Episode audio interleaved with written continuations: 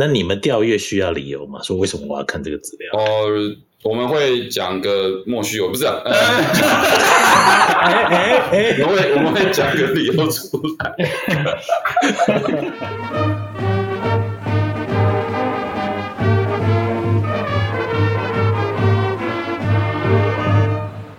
大家好，欢迎又回到建中乐器队第十一届的 Podcast。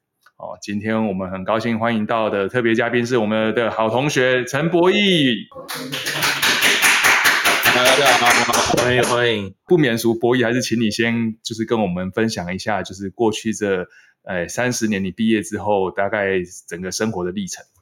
嗯、呃，各位同学大家好，那我是博义。就是小同学会其实也有趣啊，也不是说都很久没见面，有些同学都有都有见面嘛。嗯，确实呃从。高中毕业八四年到现在，那这十八年来，其实呃原则上我后来是考上台大法律系嘛。那但是总有一些健康因素，所以我我有多念了一年，那念五年毕业。那毕业之后呢，因为呃一心想要准备，呃大家都知道嘛，法律系毕业的面对的宿命就是国家考试，包含嗯司法官、律师哈这些，还有呃法制人员。那那时候还没有想到要考政风。那我一心就是以司法官、律师当做呃第一志愿，那但是因为大学其实念的不是很专精，所以屡考屡败，考到后来快要丧丧志丧失意志的时候，那有高人指点说，哎，你要不要考考看政风？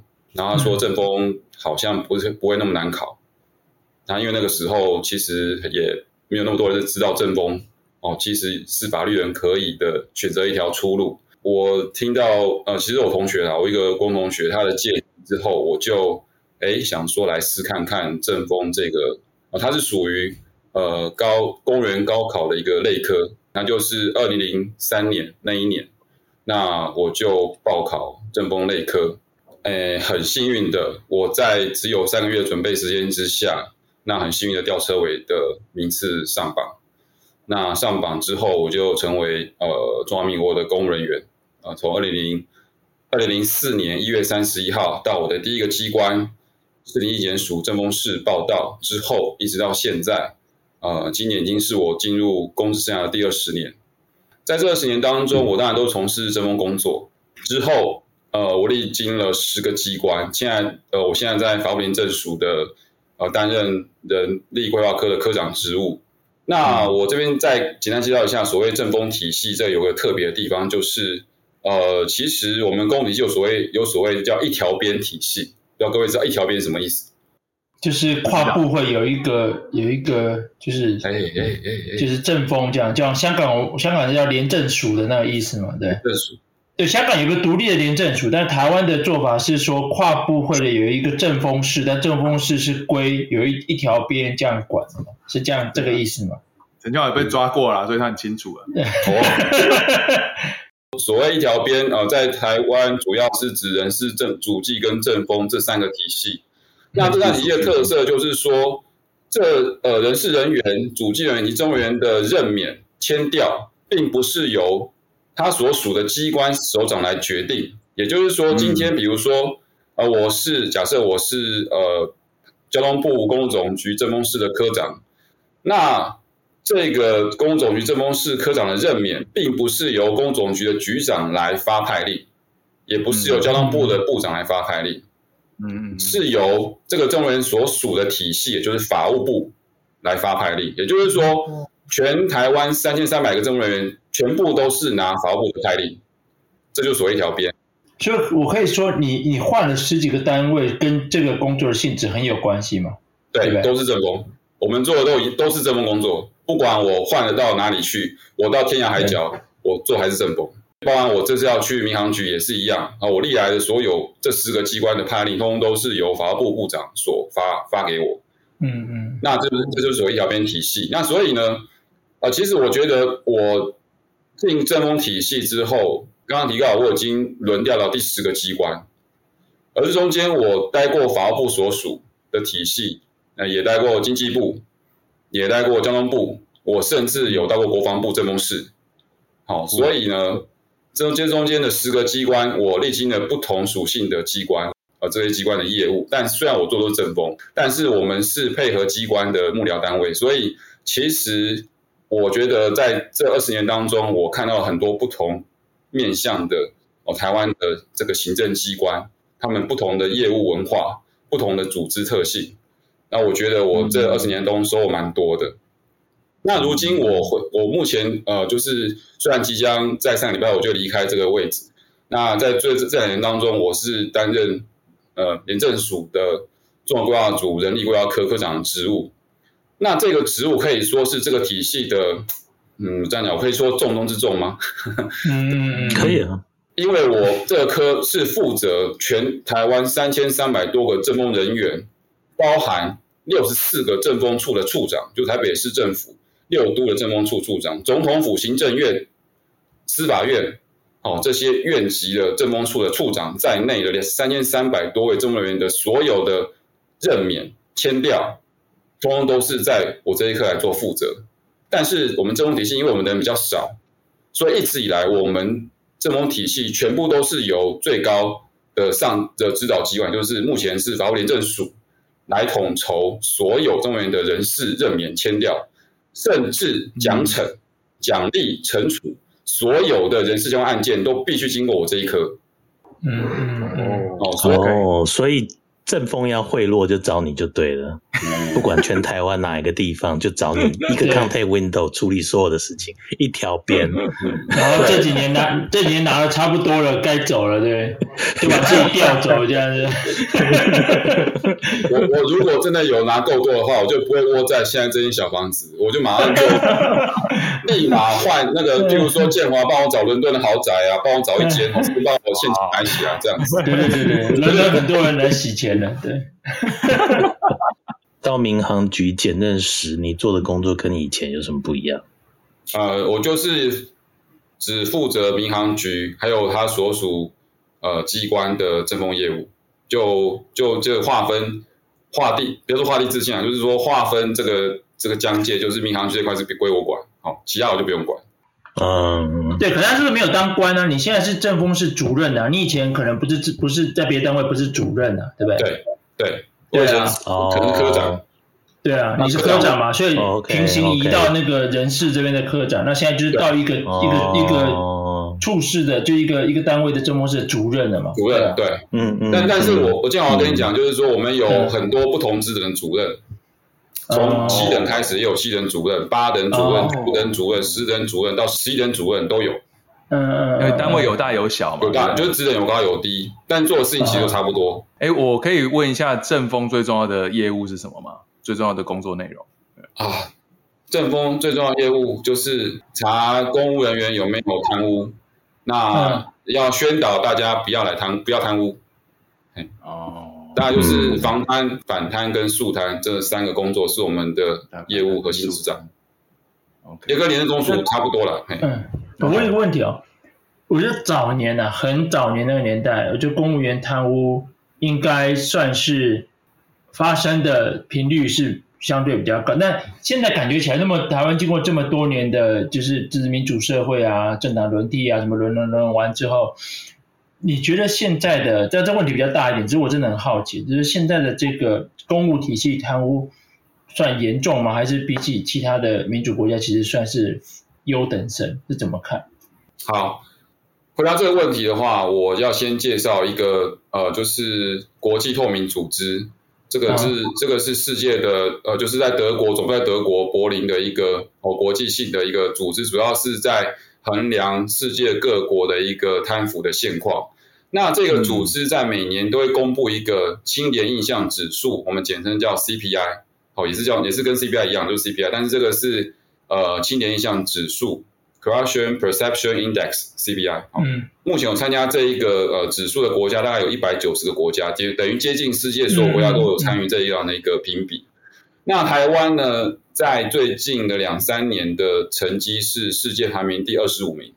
OK，应该算前段前段班。不错了，你你把你把北欧那些扣掉，就已经扣掉十几个了嘛，对不对？对，北欧当然北欧这是一定的。好，那还有新加坡。对对对嗯那当然，日本、香港排名在我们前面，哦，这是我们都承认。哦。那但是我们目前的排最新的排名是第二十五名，那也赢过韩、南韩，赢过中国，那不用讲啊。那呃一些这个当然菲律宾邻近的一些东亚国家，都是排我们排名在他们前面，在世界各国来讲算前段班。嗯哦，OK OK，你们有调查权吗？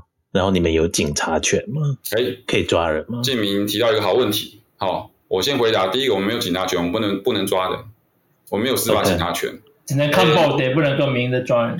呃，我我我大概再补充修正一下，就是说，我们这个体系唯一有司法警察权的，就是廉政署的肃摊单位。好，我们廉政署有所谓的肃摊组，还有三个地区调查组。哦这些这四个单位的人，他们是具有司法检察官的身份，他们是可以来侦办，呃，刑贪渎的刑事犯罪，他们是用刑事侦查的方式来调查贪渎犯罪。除此以外的所有政风人员都没有司法警察权，都没有。嗯，他们我们所一般认为所有的只有行政调查权，所以行政调查的。这个内涵跟这个强度，跟他的职权，跟这个刑事侦查是差距很大的。嗯，那我进一步来，呃，就是深延之外延伸，就是说，第一个行政调查，它是要符合所谓任意性原则。任意性原则意思就是说，我们要尊重当事人意愿，也就是说，我们在譬如说在邀邀请呃这个当当事人来进行访查的时候，我们要先征得当事人的同意。如果当事人不同意，我们没有办法进行访谈。那访谈的话呢，也是尊重全程尊重当事人。当事人不想回答问题，我们也不能强迫他回答。好，所以刚才建明说，他是建明吧？建明说讲什么灯关的黑黑的啊，在那边逼供啊，什么什么，这种情节在正风的现场是绝对不会发生的事情。对对，所以所以你是可以请人家去喝咖啡。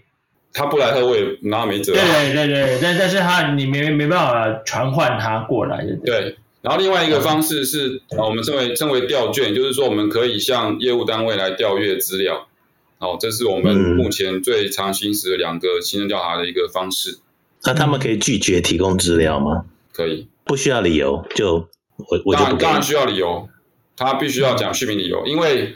呃，在内部的行政流程上，我们要向业务单位调卷，一定会签奉机关首长核可。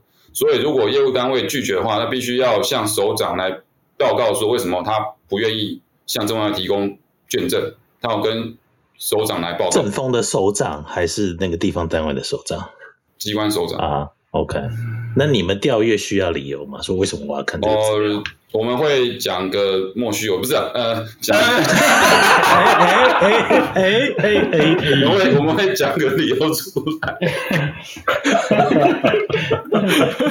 OK OK，实务上那个理由不见得是你真的想查的啦，对不对？通常就是刚他们就知道说哦，反正你就是会来查嘛。David，你是你是好来。好来，嘿嘿嘿嘿，丢丢丢，哎哎，因为我公司查东西也是都这样，别的东西跟你怎么 跟你讲，怎么可以这么快就露馅了，对不对？一定要那个包装一下，可以聊聊一些软性的话题。OK OK，我有没有记错？你你原本是二类组的嘛？或者转一类组？原来记错，他原本是我们班的同学，对吧？我没有记错嘛？就我我 我。只是客气嘛？半学期，一学期，一学期，好不好？对，而且博弈的那时候在十四班二一四的成绩是非常好的，好不好？他是前那前三名吧？没有没有没有，对啊，没有没有没有没有没有，成绩很好啦。然后我就说，哎，你要转走？我没想说，哦，太棒了，耶！对，可以不用这么努力。我我对博弈有两个很深的印象。一个是唱歌很好听，跟周华健很像。啊啊呀！你第一次在在英文课上去唱的时候，所有人都吓呆了。对对，哦，这个我印象很深。哎，对我有这个印象。我想说，然后第二件事情就是你转组的时候，你决定转组了。你你等一下可以说一下，其实我并不知道整个一类组的人都在传说，哦，十四班有一个叫陈博义的要过来，然后你一过去，好像考试就考前。整个一类组的前几名，对啊，你转去五班对不对？对，我转去五班，跟吴志环同一班，我都记得，对，印象真的太深了。对，所以所以拍起来吴志环就让他后退一名，没办法。对，所以博颖那时候想要转一类的最重要的原因是什么？其实二类组，我觉得数学、物理、化学应该这三个科目算是比较需要重重视的科目啦，但是。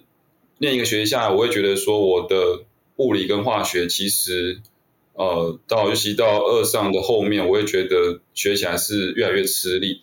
那当然，我也觉得说我继续念下去，也许有克服的可能性。但是在那个时候，我就会觉得说，呃，其实我扪心自问，我自己对于物理化学的兴趣其实并没有那么浓厚。相较于那个一类组的文科，就是历史地理来讲的话，因为我从小其实就很喜欢看一些历史的还有地理的书籍。那我有个哥哥大我九岁，在我小学一年级的时候，我哥哥已经是高高一。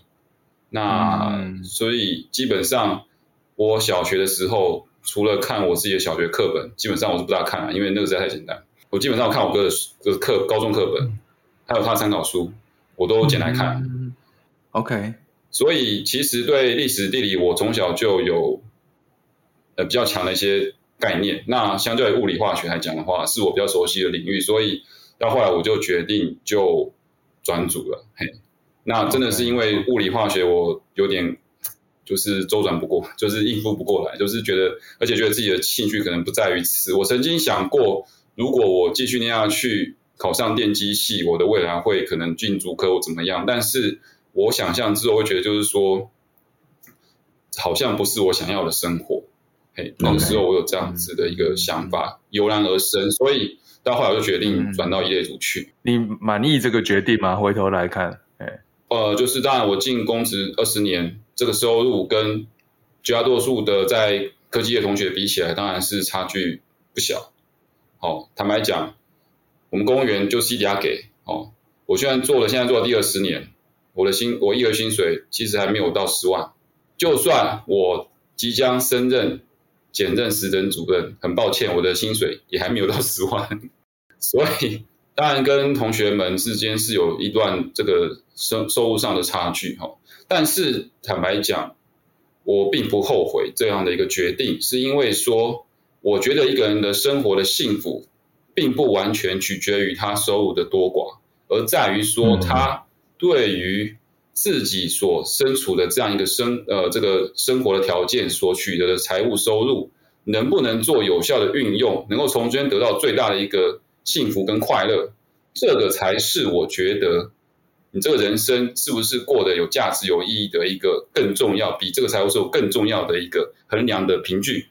的一个标准，嗯嗯嗯。那在这样的一个标准之下，我觉得我转到一类组，然后进入公务体系做政务人员，我觉得对我自己来讲，我觉得是一个很，嗯，我觉得到目前为止都没有后悔了。我觉得是一个对我来讲是一个不错的决定。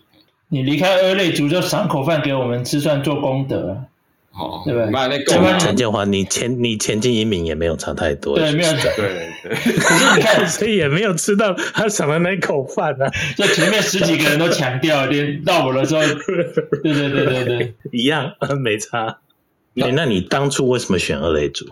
当初哦，我可能就是从众吧，就想说，嗯嗯，就是建中是自然组，传统自然组比较强啊。那我不太想念医科，所以我就想进二类组。对对对，嗯，那你转到一类组之后，你真的觉得真的是你想要的东西吗？是啊，是啊，是啊，就、哦、对啊，是自己想要，而且就轻松愉快，因为我有从小练打下的基础，所以啊，不知不觉后退一名。因为就有志华的关系，让你轻松愉快，就对了。我记得，我记得，你记得到二下第二段考试组，我就是全社会组的第一，全一类组的第一名啊！哇靠！我我的印象没错，嗯、对啊，不止不止吴志环啊，所有一类组都吓坏。对，我就第二段啊，就打败全部一类组的人。哇，所以以前我们十四班在一类组其实也是有点名声，对不对？跟你也是没关系，总觉得好像有沾到一点光。哇，厉害厉害！所以那个博你进建中乐节之前，你有学过吗？没有。哦，我没有，我没有任何音乐基础。OK，那你纯粹就是因为那时候高一的时候考得不错，然后就就就是到乐队选班，对，那就想说，我想进乐队班，因为我知道乐队班升学率很好。哦、那那你真的练得不错哎，可是从军从军也很厉害啊，从军也练得很好啊，从军其实也很强啊。哎，话说我记得就是在决定所有人选的那一个团列的时候，我记得应该是廖廖教练嘛，那我记得叫是廖教练。廖吉，对对对对对对对，廖廖教练在场的时候，然后那个时候好像我跟重勋各自吹一遍，然后是由全队来决定谁谁来担任这个所有人选，那最后全队的决定就是。由我来出出现这样子。哦，没有投票，我记得是好像是不是投票？我记得就是在团练室决定。那我记得决定不知道是不知道是举手还是还是用掌声还是怎么样，反正最后结果就是我我出现这样子。觉得因为你吹的真的不真的很好了，那你觉得你是有天分吗？还是你苦练？对啊，我觉得我不敢说我什么天分，我觉得论天分，乐队里面很多人天分都比我好。那我觉得练习倒是。我觉得我练习的频的那个成的练习的时间倒是算是算算是算是不少了。我不敢说，哦、不敢说是最多，但是我觉得时间上应该我有花一些时间在练习上面。那 其实我那时候常常跟蓝凯文在一起厮混，Kevin，嗯，他也练很多啊，他也花很多。我常常跟 Kevin 在一起，如果那时候我们两个还真的关系蛮好的，然后就。我听他讲那个什么泛音啊，什么什么那些音高深的那个音乐理论、数学知识，对对对对对对对，我听他就巴拉巴拉巴拉讲，然后对啊，我就哦哦哦有听没有懂，但是就那我觉得我我是我是真心喜欢真心喜欢音乐，那我也觉得在练习当中我也取得蛮多的一个成就感。我觉得 solo 当然是对我来讲是一种荣耀，那每一次的出场对我来讲都是。不过我必须要承认一件事情，就是说，其实林崇勋知道我的一个缺点，他每次哦，后来在练习的时候，都会走到我前面听我在吹 solo 段，然后就跟我讲说：“陈博弈，你每次都故意漏掉一个音不练不吹。”我说：“我知道哪个音，我那个音我是故意漏掉不吹，我就是不想吹。嘿嘿” 为什么？哎，就偷懒。哦。特别难的地方吗？比较难的地方，对，它是一个就是那个比较快的点音啊，而且那是哆咪哆咪哆哆咪哆咪，我哆哆咪的第一个第一个咪我会漏掉，就哆哆不是吹哆哆咪。哦，哆，你会吹哆哆咪，你不会吹哆咪哆咪。OK，那个音我，然后被李永勋发现，他每次都在盯我说：“陈柏毅，你到底什么时候吹那个音啊？” 你说：“等我高兴的时候，没有啊。”啊，我还要讲一个秘辛，我讲一个秘辛，有关林崇勋的。好，林崇勋听完就快气死。哈，我记得，呃，高，呃，就是我们那个室内室内演奏那一场，在练曲目的时候，有一首曲子，一开始的四连音是巴利动 solo，不知道有没有印象？Okay. 一开始的第一小节，索拉西哆瑞，因为它是很低的四连音，索拉西哆瑞。索拉呃五 A 索拉西多瑞很低，就是低八度的索拉西多瑞，所以 OK OK，所以我那时候其实一开始我没有练好，而且就是在呃在那个教练在练的那一段那个那个 moment 我没有没有吹好，所以后来就不满意，就叫重新吹，那重新吹的很棒，好、哦，嗯，嗯，所以呢教练我记得教练又说，来陈博弈，你跟李重新换位置，李重新做首席，嗯，OK OK 对，但是若干时间后。就是到一段主旋律，好像我们是 solo 还是 soli，好像是 soli 吧。那、嗯、主旋律有段我们是 sol soli，然后呢，这个时候呢，教练要重新吹，就重新换重新出锤。OK，然后教练说来陈波你吹，然后我就噔噔噔噔噔噔，然后就哎，嗯，扳回一城。所以教练说来，你们两个欠曲回来，欠曲回来，欠曲回来。哇塞，对，好残忍，哇塞。好像人教练，对，重点是正式演奏的那一天，嗯、开场前，重勋同学跟我说：“柏毅、嗯，我拜托你一件事情，有什么事情？就是上半场的首席可不可以让我做？因为北艺的同学会在下面看我。”为什么是上半场？因为因为女生要走了吗？是这样？因为好像北一直看上半场，下半场就不见了，就不知道，就不在这个上半场。哦，跟我哦，大胆无理的要求，那你同意他吗？我当然答应啊。我我基于同学情，我就好了，就答应你嘛。反正追不追得到是你是，我已经答应你了。你追得到追追不追不到是你家的事情，我不管你。好，对对对对对对对。哎，我我也那个大学，你说你身体有状况，你你想要分享吗？我简单讲，我大学的生涯其实过得非常的跟高中不一样。呃，基本上我就是 alone，我就是自己孤单一个。嗯、基本上我没有我没有什么。呃呃，就是很相熟的同学，呃，基本上也很少，所以呃，大概我在学校的时间其实也不多，我大概就上课时候才会去，而且我常翘课。那、嗯、我陪我度过大学生涯，大概就是德德川家康全集。我很喜欢去图书馆看我想看的书，哦、那漫漫画我也看，然后这个历史的小说我也看，所以在大学时期，我很喜欢看日本战国时代的。呃一些这个翻译过来的中文小说，那就对，就很喜欢去图书馆或者是去漫画店去度过我的课余人生。那当然，这样的结果就是我的大学的成绩其实没有很好，法律也没有念得很通透。嗯，那所以毕业之后，当然就跌跌撞撞，想要考什么，基本上那是没有，因为我的努力不够。我现在事后回想，我当时的努力实在太不够，所以。考要考上，基本上是缘木求鱼啦。那后来侥幸能够考上政风，真的是感谢我那个同学的一个建议，就是他觉得，哎，我可以试试看，那我也来试试看。结果，哎，真的一试就就上了。那很侥幸掉社会的考上，那就进入这个公体系工作到现在。所以，呃，我觉得也是命运的安排吧。就是说，对，呃，就是说有这段跌宕的过程，但是。呃，也因为命运的安排，让我进入了这个公体系，然后这个公体系也给我很多的资源，给我，而且这边的人其实当然都蛮和善的，也给我很多的一个支持跟鼓励，让我重新能够在这个体系当中去寻得工作上的一个成就感，然后到今天满二十年的这个时候，我可以升任检察官这个职务。我其实内心真的非常充满感激，也非常感谢一路、嗯、这一路上就是支持我的这些长官们，哎，非常感谢。嗯嗯嗯，我我有时候都觉得说啊，有些就是就是大家讲的话，就是说，哎，没有，有时候听电视上面大家讲，就是说啊，这些官都讲话，但博弈你刚刚讲的，我我完全可以体会，因为说实话，我们这样一路上来，就像我在私人体系哦，哦，徐敬明也是，陈俊华也是，但是其实真的是，就是有一些长官他帮你。说实话，他也没有拿到什么。对 对，他就是他，也许就是他爽了，嗯嗯，他就觉得说，干就提拔你，我就觉得心情难烫，嗯、因为我我就得得因材而交之，就是很爽嘛，嗯，对啊，所以我觉得你讲那一段，我完全可以体会，就觉得说啊，对啊，那我我我唯一能做的事情就是啊，那对底下有一些不错的年轻人，我们能多帮一点就多帮一点，嗯，真的真的。是是是是，哎，我觉得你这二十年有没有个心得啊？整个二十年的公务体系有没有几个你觉得？感触比较深的，还是你觉得 lesson learn 最最重要的是？还是你看我们的面相三个人，你一看就知道谁有问题？陈建华、啊，对啊，他长得，你很爱钱，对不对啊？有问题啦！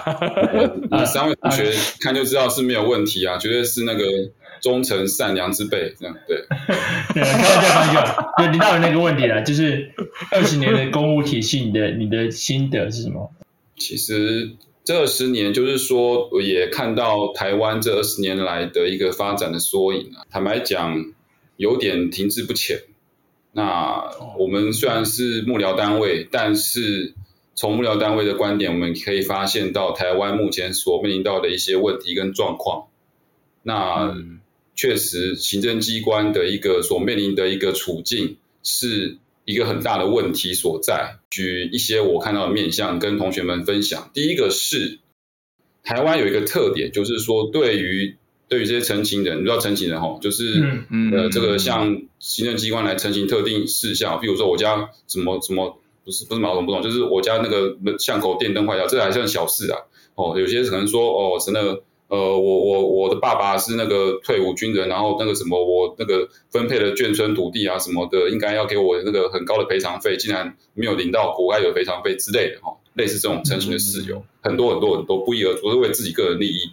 那台湾的特点就是说，我不知道为什么这个公务体系每一个机关，我待会每个机关都一样，对于陈情人都特别的优，要说优待，就是很特，每个都当特别一件事情来处理。很慎重的来处理，我觉得这个是我没法理解的事情，无法怕上报啊，因为有些其实是有些其实是不合理的，对，很多不合理，很多是不合理。我们从政风单位角度来看不合理，嗯，但是业务单位也知道不合理，可是他就是利用各种各种各种关系来不断的表达他的诉求，我们就在一再一再一再的。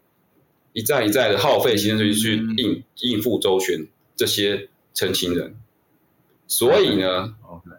我觉得很大一部分的行政资源是耗费在这些特定的陈情人身上，耗费我们国家很大一部分的行政人力跟资源。嗯，这也就是我觉得我们这个国家今天之所以感觉有点停滞不前的这样的一个理由啦。嗯，这种思维之下，所以这些业务单位就苦哈哈。尤其尤其地方政府哦，真的是我觉得也是蛮痛痛是蛮高的啦。对面这些不合理的澄清人哦，就是没有办法用道理去说服他们这些澄清人。我我不知道，其实有这法，但也没办法落实，我就不知道为什么。这个是 overall 公民素养跟法治没错是不够的，没错。可是可是最最终的问题还是在于。当你说好这件事情到此为止之后，整个外界跟社会社会氛围怎么看这件事情？然后，当你的公民素养跟法治的呃呃水准不到那里的时候，大家还是觉得说啊是怎么样很可怜啊怎么样啊，所以火一样会烧上。所以最 fundamental 的问题其实是整个台湾对于我不知道是要说文主还是 maybe 我们就 focus 在法法治。跟公民素养这个教育根本就没有落实。你看我们以前那公民课在上什么？没有吗？现在比较好，现在是比较好。有其他在努力啊，有比较好一点。对对，但是这个需要 generation over generation 去一直去 improve 才会。我我真的觉得台湾的很多公务员真的都很可怜，会被这些陈情人搞的。有的像年很多年轻人之所以辞职，不是因为有时候那因为钱不够，就钱不够多是一个因素啦。但是我觉得更大的理由是因为。他来进来跟我，就是说面对而有经常叫 combo 哇，我我接我接笑脸呢，就这个这个尾卡呢应付这这这这些牛鬼蛇神，所以还不如赶快赶快摸那个脚底抹散人哦，另寻高就。嗯，对，嗯。嗯，这是我很深的一个感慨，就是说撇开我政务人员的一个身份，我的观察，那我这边讲一个笑话，我们除了要应付陈情人之外呢，我们还有一个工作是要保护首长的安全。叫首长安全维护，这个是政风业务的。政风哎，OK，什么意思？嗯，政风哎，为什么啊？啊，不是人身安全嘛，对不对？我们要维护机关的公务机密哦，所以呢，哦，呃，这个就是一些那个密件公文，好的一些这个后续的保管跟处理，我们会做个定期的、不定期的检查。哦，这也是中风单位的职掌之一。其实中风单位管的事情蛮多的，除了刚刚我提到的这个防弹防范肃贪之外，那我们还有安全维护，包含首长的安全维护。我刚刚讲到讲的笑话，就是首长安全维护。话说呢，呃，我在公总局当科长的时候，那个时候我就是综合科，所以我要负责安全维护，也包含说安全维护这一块。那其实公总局是一个很常有业者或者是人民众来示威抗议的一个机关。那会引发抗争的，也会在于在这个车辆的一些监理方面，比如说游览车，他觉得公总局管游览车管理太严格了。哦，比如说司机，嗯，哦，要求什么几年换照，再考再考一次驾照，什么巴拉巴拉巴拉，类似这种限制太严格，他就跑来抗议。咚咚咚咚。哦，比如说当年 Uber，Uber 想要争取这个呃跟这个小黄一样的可以随招随停，现在不行嘛，对不对？以他以前想要争取跟小黄一样随招随停，那小黄就强烈抗议说 Uber 怎么可以抢我小黄生意？哦，所以小黄来抗议完，Uber 来抗议，大家轮流来抗议。好，这些都是公总局常面对的事情。那但是他们不会来公总局抗议，因为公总局目前的位置是在万华，万华是一个呃小地方哦，引不起大众的注意，所以要抗议一定要去交通部哦。嗯哦，所以我们常常跑去交通部来维护我们局长的人身安全，因为他要出面来受理这个陈情书。你就在旁边在围在围呢？好，好，讲到重点了。建华说：“我躲在在局长前面，那那局长受理陈情书，那我不挡到镜头不行啊，我就在后面啊。他接受陈情书，人家最前面，那镜头在拍拍拍拍拍啊，我不能挡到镜头啊，对不对？啊但是呢，我要讲这个事情，就是在这个我们局长某一次陈抗接受业者陈情书的 moment，一袋鸡蛋莫名的从某个地方就飞了出来。而且这一袋鸡蛋的落点相当的神准，就直接落在这个陈情书的上面，然后这个蛋液就四溅，就溅到了我们局长的衣服上面。然后呢，这个时候呢，小弟呢刚好站在局长后面护驾，然后面对这一幕，只有傻眼两个字可以形容。然后呢，重点是因为在接他在接受陈情书这个 moment，所以那个记者后面就叭叭叭一直拼命闪闪闪闪闪。你各位呃，可以 Google 一下这个公路总局呃局长旦夕，哦，就 Google 这关键字，你就跳出一个新闻，然后这个新闻的图片就是我们局长被鸡蛋扎到，那个鸡蛋正中我们局长的那个衬衫的袖子，然后溅到蛋液，然后呢，陈博义一脸呆若木鸡的站在局长的后面，所以你有上新闻？有有有，那个照片有我，因为我在局长的左后方。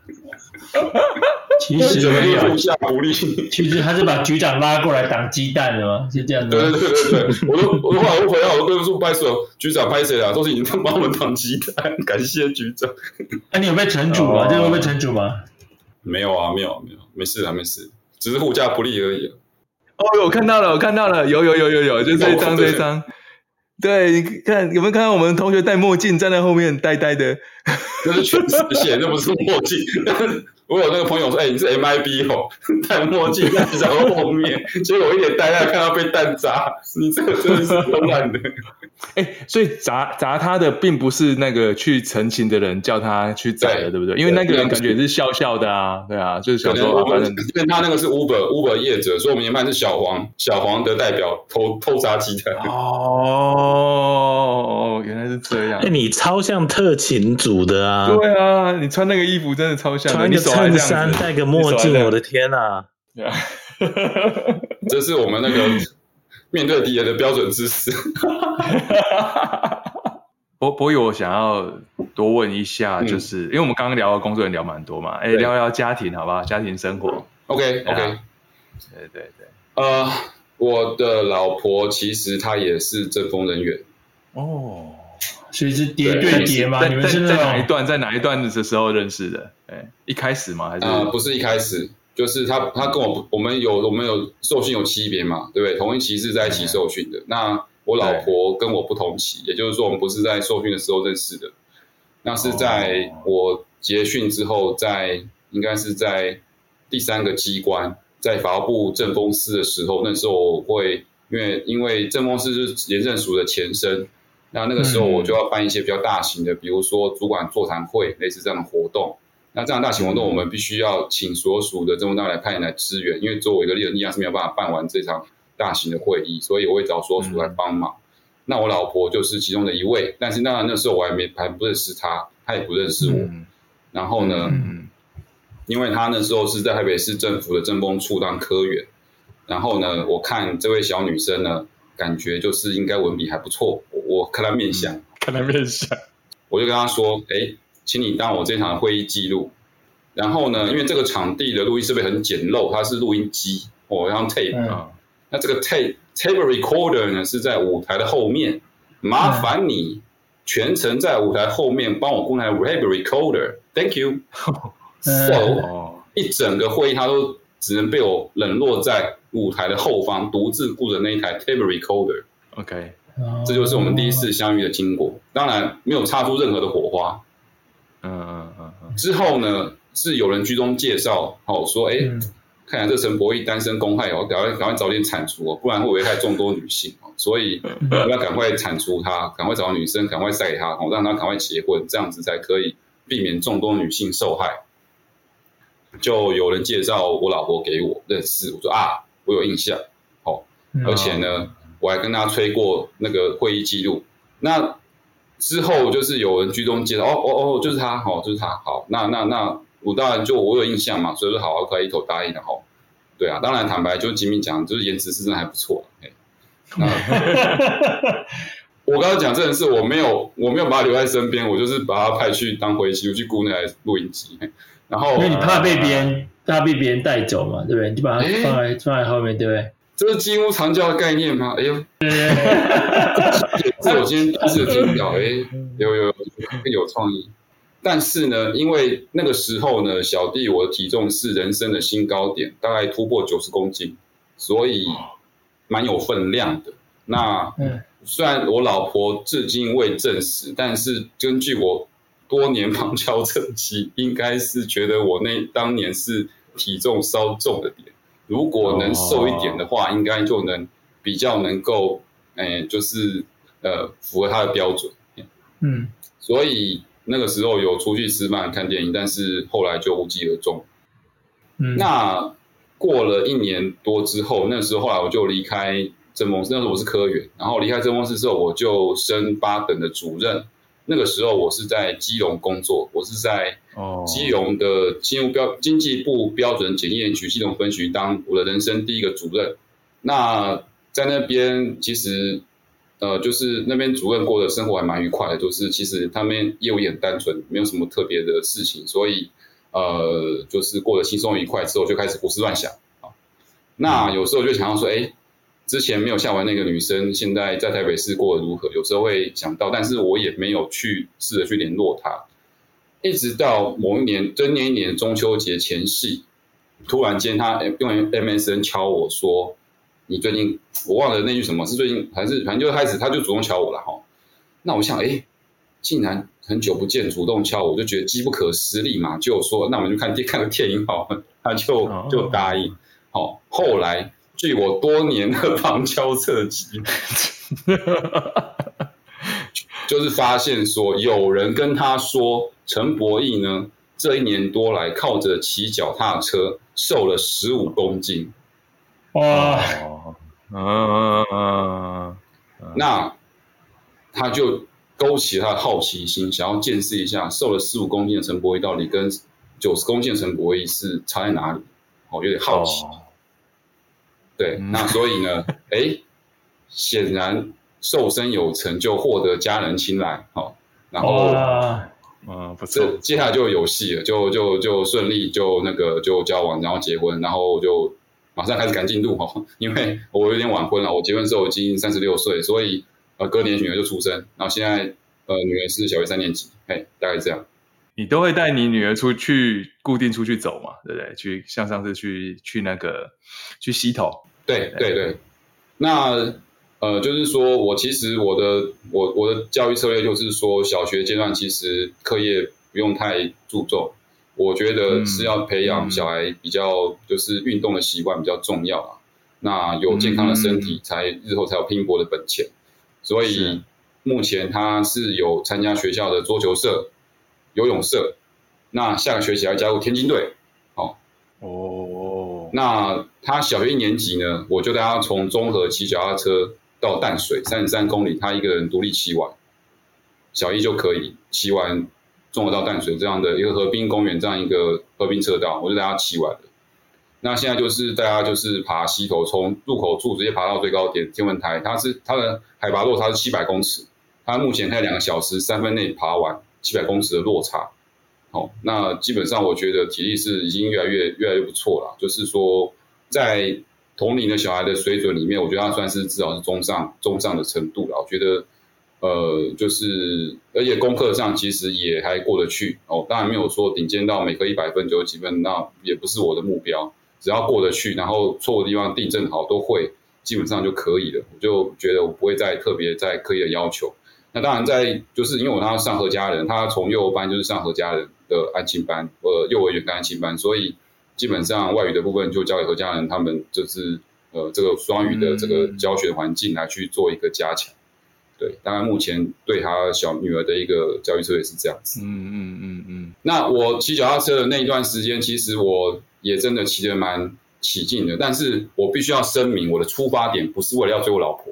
不是为了要追我老婆瘦身才要骑脚踏车，不是这个，不是这样的一个低劣的目的。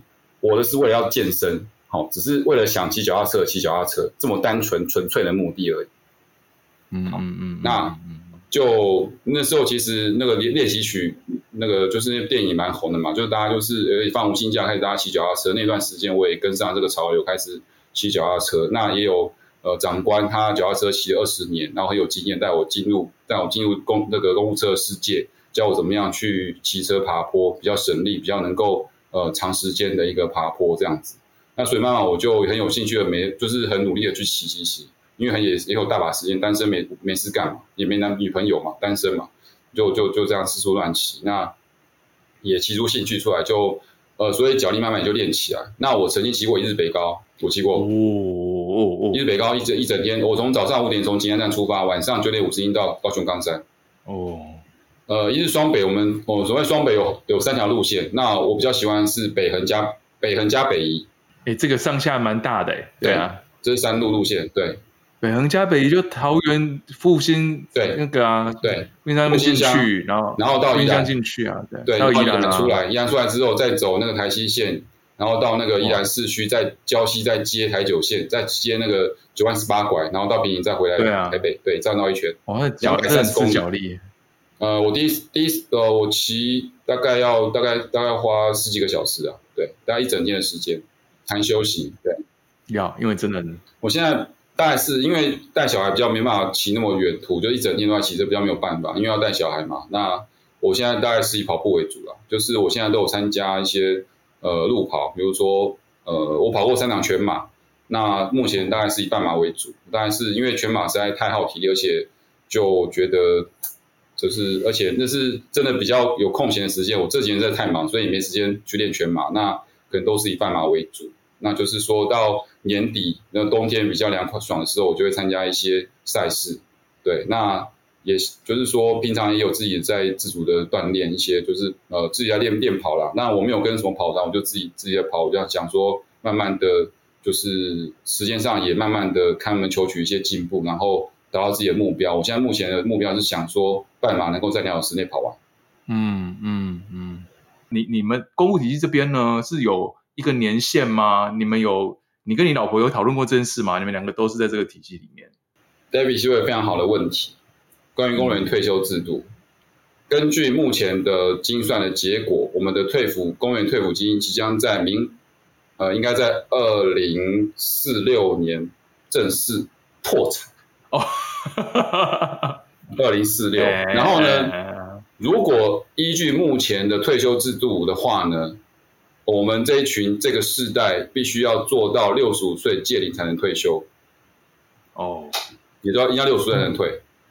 嗯、那所以，我六十我六十岁的时候是二零四二年，差不多刚好破产的时候，可以领四年。哎，对对，如果没有提前破产这些事情发生的话，理论上我可以领四年。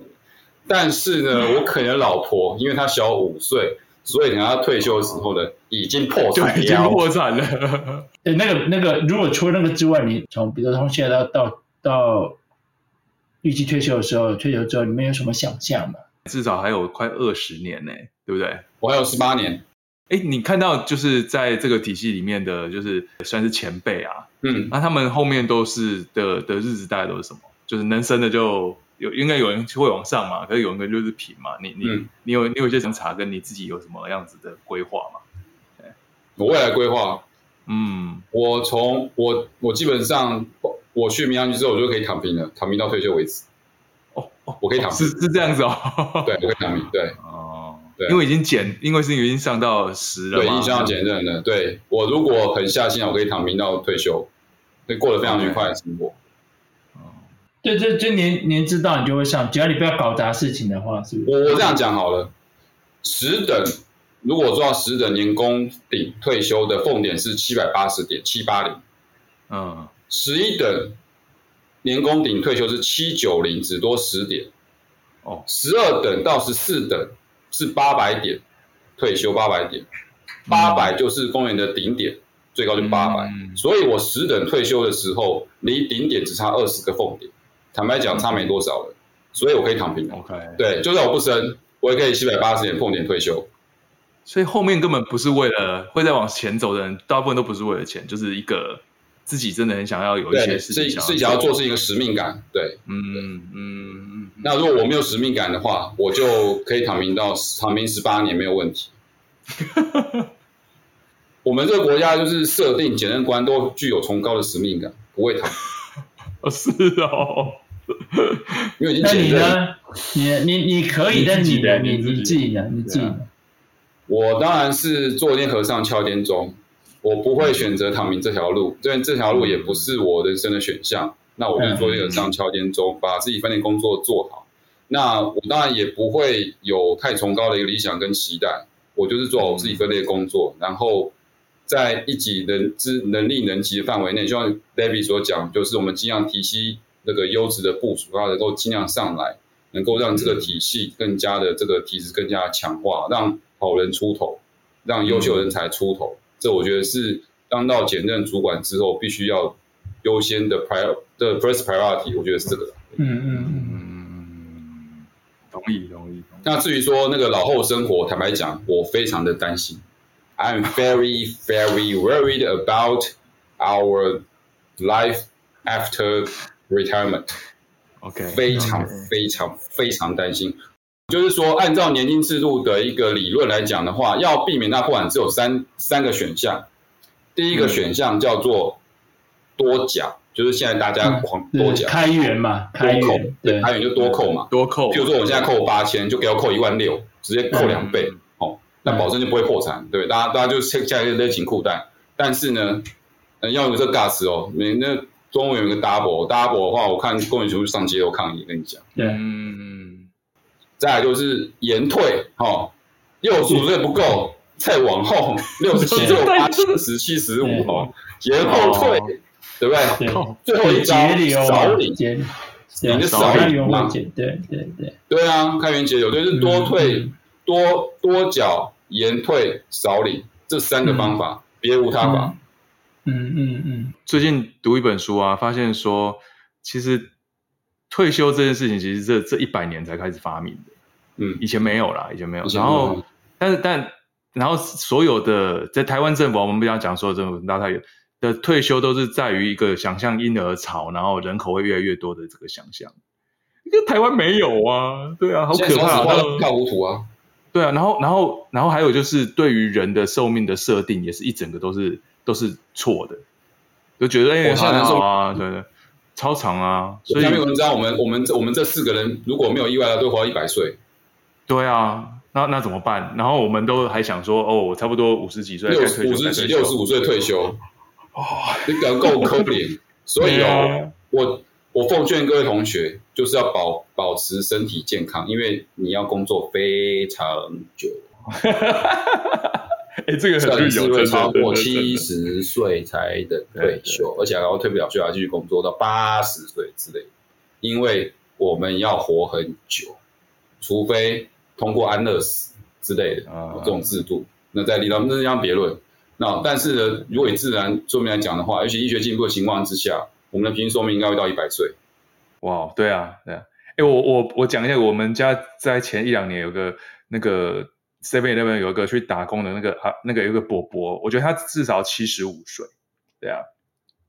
然后，但我觉得他他是很有精神跟活力的，他讲话都非常的有有大声。然后我我的其实也很想象说。我觉得他一定是在某个地方，其实当到还领主管职、领导职，但他后来就去找件事情，就去去 Seven 里面打工这样子。我就觉得说，那个气质不是那种就是一般的气质，对啊。嗯、你有问过他是不是店长？啊、没有，不是，不是，他一定不是。我发现我家这边的 Seven 半夜都变店，就是开的 老板在，因为请不到工读生，竟然没有人愿意。台湾少少子化真的严重，对对，没有人愿意。年轻人越来越难找。正好你加个重点，就是目前台湾的缺工情况非常的严重。对，是啊，缺工。是啊。那我是建议说，大概是从现在开始就可以来去设法去培养自己一个斜杠的第二、第三专长这样子。那之后真的退休，而且是退休之外，可以继续在从事的一个行业的一个工作。你有在，你有在做，你有在看吗？你的你自己的话，我可能想要考律师。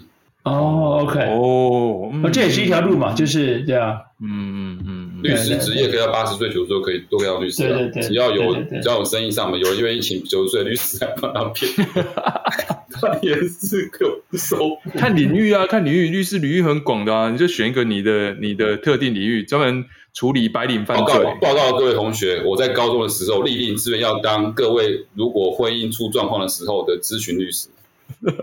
啊，好险不是说对，要没有不是，到时候我们都去 seven 打工，可能就是都是要处理那种状况的律师也师，劳劳务纠纷。一起告 seven。那我们哦所以你要干脆把 干脆去进攻 seven 算了，这样大家去进攻 seven。这这这就是你你一个蛮蛮可能的选项嘛，因为你法律的你的的不管是学历或是训练或者是经验或专才是在的嘛，对不对？对啊，蛮好的。像如果我说要去考律师，就被人家笑嘛，这搞屁！但你你就是一个很实际的选项嘛，对不对？是是是是，那就看你你。你二十几年的公务生涯里面累积的人脉，可以可以转化成多少的的？OK 是 OK，好，那我们照惯例就请博弈给我们一个 take away。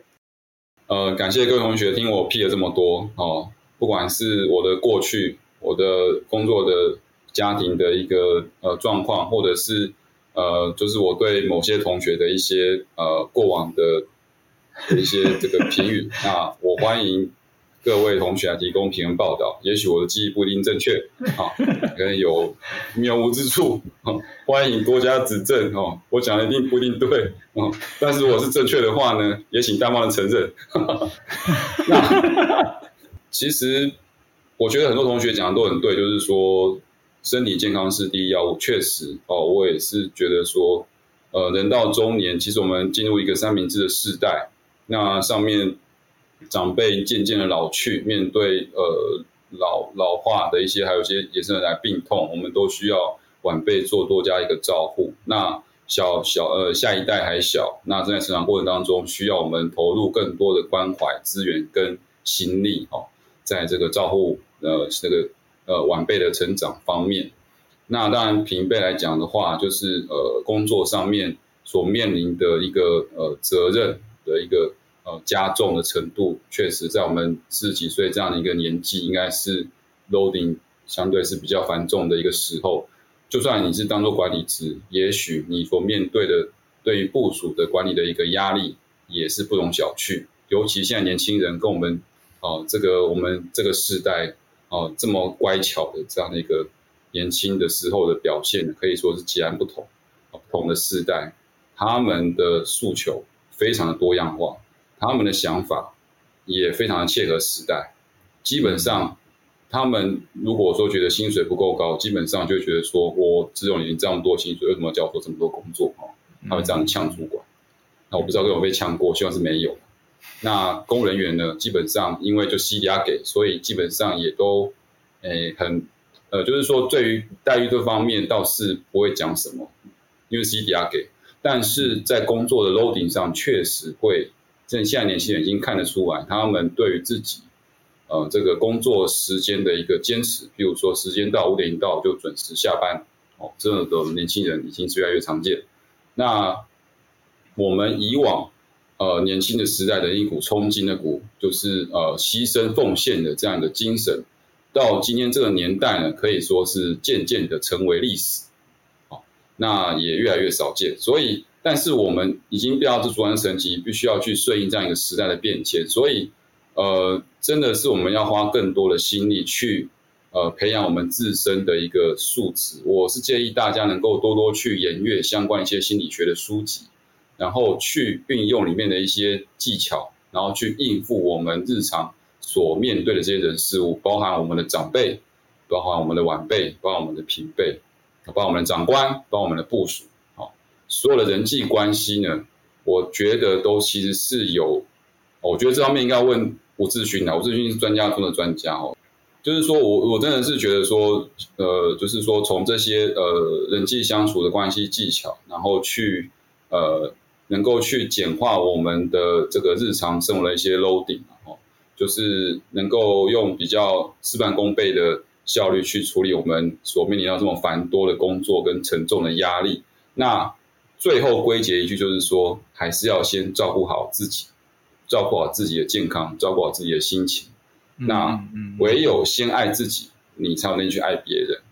这个是不变的铁律。那我希望每位同学都可以把自己爱好，把自己爱好之后，就有能力去爱我们的家人、爱我们的朋友、爱我们的同事、爱我们的长官部属、爱我们的呃，就是其他的一些日常生活遇到人事物，都能够有这一份的一个呃，就是多余的心力跟多余的一个呃正向的心情去回馈给我们所遇到的这些人。那我觉得万事万物都有与他缘分存在。